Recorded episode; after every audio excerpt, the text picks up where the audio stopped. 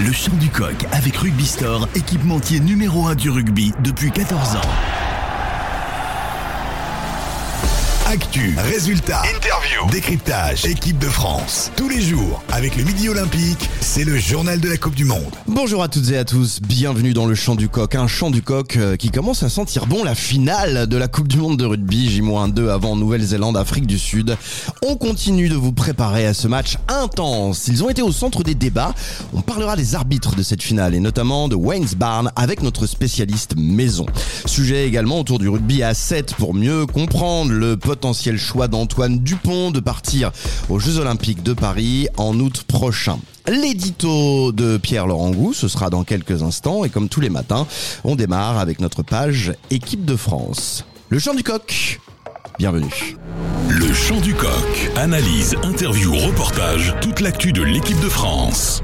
C'est Nicolas Zanardi qui est avec nous. Les Bleus, eh ben en fait les Bleus ils ont changé de maillot et tout le monde veut revenir sur euh, la feuille de match pour recommencer dès ce week-end. C'est ça, les Bleus ils ne sont plus bleus, ils sont rouges et noirs, ils sont ciel et blanc, ils sont jaunes et noirs et ils sont repartis dans leur pénate. Et certains, pas tous hein, évidemment, mais euh, certains ont manifesté à leur staff leur envie de recommencer très vite pour passer à autre chose, quoi, pour pour pour digérer euh, le plus vite possible euh, cette immense déception qui a été le quart de finale. Certains ont envie de renouer avec leurs habitudes, quitte à prendre des vacances un petit peu plus tard. D'autres sont gérés différemment, préfèrent rester tranquilles et reprendront dans un second temps. C'est de la gestion au cas par cas et chaque manager de club fait en fonction de, des joueurs qu'il a. On sait qu'au Stade Toulousain, Movaca va normalement jouer dès ce week-end. On sait qu'à Toulon, Gabin Villiers, Charles Olivon euh, devraient être titulaires. On sait que les Racing Men, les Bordelais, idem, se sont réentraînés tout, tout comme les Lyonnais et postulent pour ce week-end. Voilà, on, on, devrait revoir nos Bleus très vite en top 14. On espérait plutôt les voir à la télé euh, samedi. On les verra dimanche sur les terrains, mais c'est comme ça. C'est quoi la règle? Combien de semaines, combien de jours de repos obligatoire? Est-ce que c'est juste derrière? Est-ce que c'est étalé dans le temps? Comment ça fonctionne? Il n'y a pas de règle établie à l'international. Là, il y a une convention qui concerne les joueurs français qui est signée entre euh, les clubs, enfin la, Ligue et la fédération. Euh, cette convention, elle prévoit que les joueurs qui rentrent de la Coupe du Monde bénéficient de deux semaines de congé dans une certaine limite de temps. Alors pas forcément juste après, ils peuvent, ils peuvent jouer un, match ou deux et partir deux semaines, etc. Voilà, la, la règle c'est 15 jours de repos après cette Coupe du Monde. Parce qu'il y a, y a aussi des raisons familiales. Bon voilà, ça va, c'était en France, donc c'est plutôt, c'était plutôt facile. C'est plus facile. Les, les familles les ont rejoints, mais effectivement, euh, on peut imaginer euh, au Japon la dernière fois, en Australie la prochaine fois, quand ils vont rentrer, ils auront forcément besoin de faire un vrai break avec leur famille de recharger les batteries. Ouais, ouais, bah c'est c'est aussi les problèmes de calendrier international. Par exemple, la, nouvelle saison, leur, saison, elle est terminée, ils vont rentrer, ils seront en grande vacances. C'est vrai que c'est totalement différent et ces coupes du monde qui se situent au mois de, de septembre-octobre, pour nous, impliquent euh, ouais, des, vacances en pleine saison, alors que dans d'autres pays, ce n'est pas le cas. Et Nicolas, le, le tournoi Destination, c'est bientôt, les convocations vont tomber, et au niveau des vacances, c'est la même organisation? Le tournoi, c'est un petit peu différent. Il y a des semaines de repos déjà entre les journées pendant le tournoi, donc euh, où les joueurs peuvent être euh, parfois mis en vacances, parfois peuvent revenir avec euh, leur club. C'est un petit peu plus flou. Il y a une convention aussi qui est signée, qui, qui implique euh, des, des, jours de repos, mais ils ne sont pas, ils ne sont pas fixés en fait. C'est du cas par cas, clairement. Les explications très pointues de Nicolas Zanardi sur la récupération des Bleus, qui maintenant vont intégrer leur club. Julien, je garde Nicolas en ligne parce qu'on revient dans quelques minutes pour faire un point très très complet sur euh, Wayne Barnes, l'arbitre de la finale. Le journal de la Coupe du Monde, l'édito du jour. Pierre Larango avec nous de Midi Olympique. Bonjour. Salut Julien. Bon alors euh, adieu les tournées et place à l'entre-soi, c'est comme ça qu'on va démarrer euh, cet édito en rapport avec la nouvelle compétition, hein, sortie du chapeau. C'est l'humeur maussade et c'est pas parce que la France est éliminée ou parce que il pleut depuis 24 heures sur toute la France. En fait, la décision de World Rugby, la double décision de World Rugby, donc à partir de 2027, la prochaine Coupe du Monde, on sera 24 c'est censé favoriser les petites équipes, euh, parce qu'il y aura, au lieu d'avoir entre guillemets quatre petites équipes, euh, il y aura huit petites équipes qui seront qualifiées à cette Coupe du Monde. Okay. Mais dans le même temps aussi, tous les deux ans, on a créé une Coupe des Nations avec les 12 meilleures, 12 meilleures nations de, du classement World Rugby, qui est en fait une super Coupe du Monde euh, qui déroulera tous les deux ans euh, à des pour pas concurrencer la Coupe du Monde, qui restera celle de World Rugby. Et cette euh, Coupe des Nations se déroulera euh, selon un programme alambiqué, c'est-à-dire au mois de juillet avec des matchs dans l'hémisphère sud et au mois de novembre avec des matchs dans l'hémisphère nord sur plusieurs pays avec une finale on ne sait pas trop où. Bref, tout ceci bah, met fin à notre 14 juillet 1979 et la première victoire euh, de la France en Nouvelle-Zélande avec Jean-Pierre Rive, avec Pierre Berbizier. un, match qui reste dans l'histoire du rugby français et c'était une tournée classique terminé aussi c'est du bout du monde de 1994, euh, avec cette relance incroyable lors du deuxième test, toujours en Nouvelle-Zélande, tu t'entendrais avec un, un, essai une action incroyable avec cette dernière phase d'Akoseberi pour Jean-Luc Adourny et ce fameux essai qui est aussi rentré dans l'histoire. Terminé aussi, le grand combat en 1958, la, la, la France qui en Afrique du Sud, ça fait partie de notre patrimoine et depuis mardi, tout ceci est rayé de carte pour c'est pas pour une histoire d'argent, pour que la vache à lait soit encore plus vache à lait. Et personnellement, je trouve ça dommage. Le rugby a cette spécificité, heureusement, on n'a pas touché au tournoi destination, que le, euh, le monde du football nous envie, mais les tournées classiques, alors oui, c'est des matchs amicaux, mais les tournées classiques qui étaient en juin, seront en juillet, allez, pourquoi pas, au moins ça permettra, ça évitera les impasses, et on enverra des équipes de France dans l'hémisphère sud, des véritables équipes de France. Et, en novembre, c'est aussi un rendez-vous. Là, c'est dommage, on risque de se retrouver avec en plus, euh, si jamais les nations du Nord, le, ont des résultats. C'est super finale de tournoi destination au mois de novembre. Voilà. Dommage, occasion rapide. Mais il y aura quand même des essais du, bout du monde, puisqu'ils seront au bout du monde. Mais il y aura moins cet aspect euh, tourné. En tout cas, c'est ça que tu as voulu faire passer euh, aux auditeurs du Chant du Coq. Merci beaucoup. Merci à toi, Julien. Le Chant du Coq, le journal de la Coupe du Monde. Décryptage. C'est officiel depuis le début de la semaine. Wens Barnes sera l'arbitre de la finale entre les Blacks et les Box.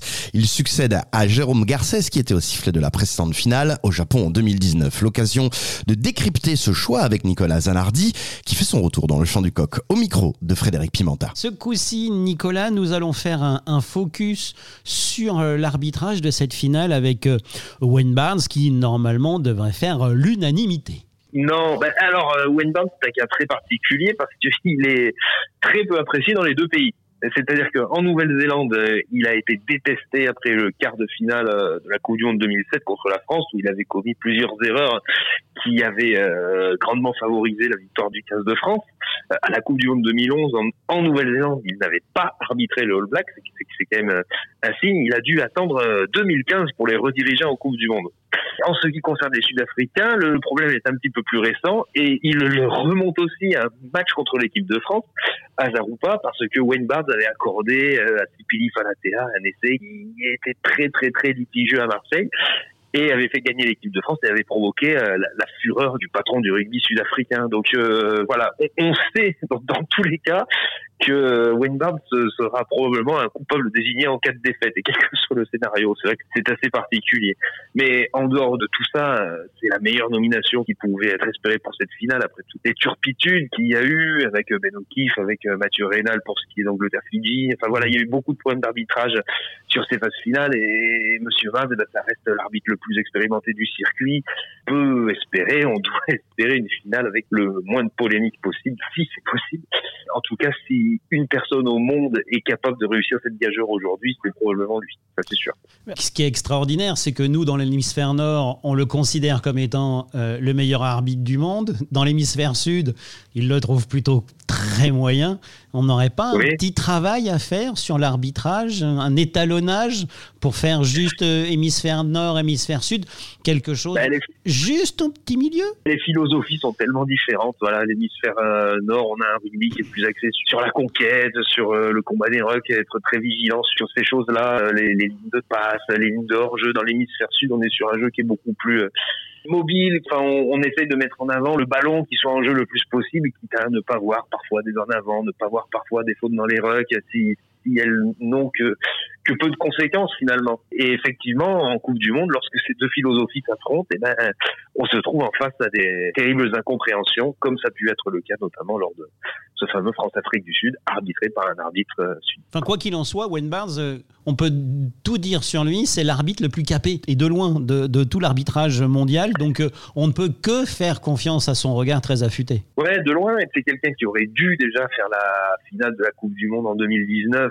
et qui, qui ne l'a pas pas eu parce que l'Angleterre, un peu par, surprise, s'était qualifiée pour la finale.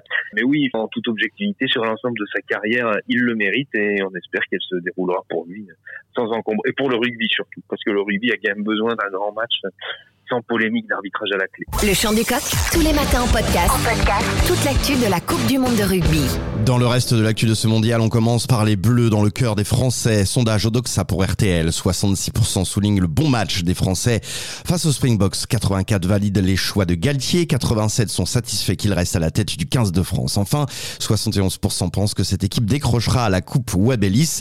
La prochaine fois, on le souhaite aussi. Quant à l'arbitre Ben O'Keefe, 54% le désigne comme coupable de la fête des Bleus et même 70% pour les amateurs éclairés de rugby. Pendant ce temps, sur les réseaux sociaux, Florian Grill, le président de la Fédération française, exhorte les amoureux de l'Ovalie à préserver, je cite, l'arbitrage en général et défendre le respect comme notre valeur première. Message reçu peut-être pas la Coupe du Monde, mais ça vaut des trophées. Nous vous en avions parlé. La Coupe internationale de rugby fauteuil organisée à Paris, direction Toulouse, et le rugby adapté pour une vingtaine de femmes atteintes notamment de cancer du sein pour l'association Rubies. C'est encore Octobre Rose, direction Forbach et l'US Forbach Rugby pour presque 80 jeunes en situation de handicap et également pour Saint-Herblain ou encore Lyon. Rugby et handicap a un cocktail qui fonctionne autour des interactions sociale, de l'activité physique et de la cohésion. Et si Sexton n'en avait pas fini avec le 15 du trèfle?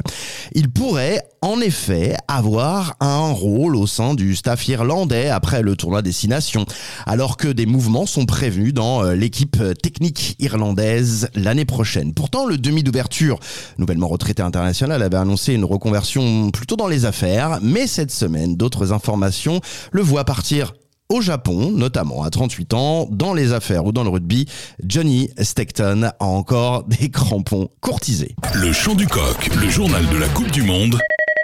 Décryptage. C'est la version olympique du rugby. Le 15 étant banni depuis 1924, il a fallu se réinventer et c'est le rugby à 7 qui va, on l'espère, permettre à la France de faire grossir son bilan de médailles à Paris en août prochain. Et le public aura les yeux rivés sur un joueur en particulier. Vous voyez de qui je veux parler Romain Lafont est au micro de Frédéric Pimenta pour nous en parler. Romain, nous avons besoin de ton expertise parce qu'il est fort possible, fort probable même que Antoine Dupont euh, parte faire du 7 pour euh, les Jeux Olympiques. C'est quoi la différence entre le rugby à 7 et le rugby à 15 Déjà, ça se joue sur le même terrain, mais avec deux fois moins de joueurs. Donc on vous laisse imaginer les efforts que ça demande physiques pour, euh, pour tous les joueurs. Les règles sont complètement différentes? Non, non, les règles ressemblent beaucoup au rugby à 15. Il y a des phases de rug, des mêlées, des touches. Alors forcément, les joueurs, euh, il y a moins de, de joueurs dans l'alignement, où il y en a que trois en mêlée, par exemple. Mais c'est, il y a toujours ces, ces phases de rug qui demandent, euh, qui demandent beaucoup d'efforts. Il y a toujours beaucoup de passes et puis euh, beaucoup d'évitements aussi, beaucoup plus qu'à, qu'à 15 forcément. Les stratégies, elles sont les mêmes ou les stratégies, elles sont dans l'avancement mais plus basées sur de la vitesse? Exactement, de la vitesse et surtout de la possession. Le but à 7, c'est d'avoir le ballon, de faire bouger ce ballon, de créer des décalages euh, comme ça. Les JO, ça dure globalement trois semaines. La Coupe du Monde, ça dure deux mois. Est-ce qu'on peut faire rentrer la Coupe du Monde de rugby de deux mois dans un événement de trois semaines? Ou alors, la structure même d'un tournoi à 7 est totalement différente Ah, c'est totalement différent. Le tournoi olympique va se jouer sur trois jours avec des, des matchs de, de 14 minutes avec euh, plusieurs matchs par jour. C'est beaucoup de sprinters et beaucoup de joueurs capables de répéter les efforts et c'est pour ça que ça demande une vraie préparation physique comme euh, va la faire euh, Antoine Dupont, une, une, préparation physique différente de celle du 15 parce que la répétition des, des tâches et des efforts sont, est beaucoup plus importante à 7. Est-ce qu'on peut passer du 7 au 15 ou du 15 au 7 aussi facilement qu'un Antoine Dupont? Des joueurs l'ont déjà fait, hein. je pense à Sonny Bill Williams, à à Joshua Tussova qui sont capables sur des événements comme ça à 7 de faire remporter des titres à, leur nation. Et je pense qu'un Antoine Dupont a toutes les qualités pour briller à 7 et faire euh, gagner des titres à, l'équipe de France. C'est un joueur qui est très fort physiquement, qui est très fort techniquement et qui est capable de répéter ses efforts, donc euh, avec une, préparation et des repères collectifs à 7 parce qu'ils sont aussi importants. euh, C'est quelqu'un qui peut, qui peut faire briller l'équipe de France. Le chant du coq, tous les matins en podcast. En podcast. Toute l'actu de la Coupe du Monde de rugby. C'est fini pour aujourd'hui. N'oubliez pas de nous suivre sur les réseaux sociaux, de vous abonner, notamment sur vos plateformes de streaming préférées pour ne rien rater de l'actualité de cette Coupe du Monde de rugby qui touche euh, à sa fin finalement dans quelques jours. Le chant du coq reviendra d'ailleurs demain, vendredi, jour de petite finale dès 8h30 et comme tous les jours. Actu, résultats, interview, décryptage, équipe de France. Tous les jours, avec le Midi Olympique, c'est le journal de la Coupe du Monde.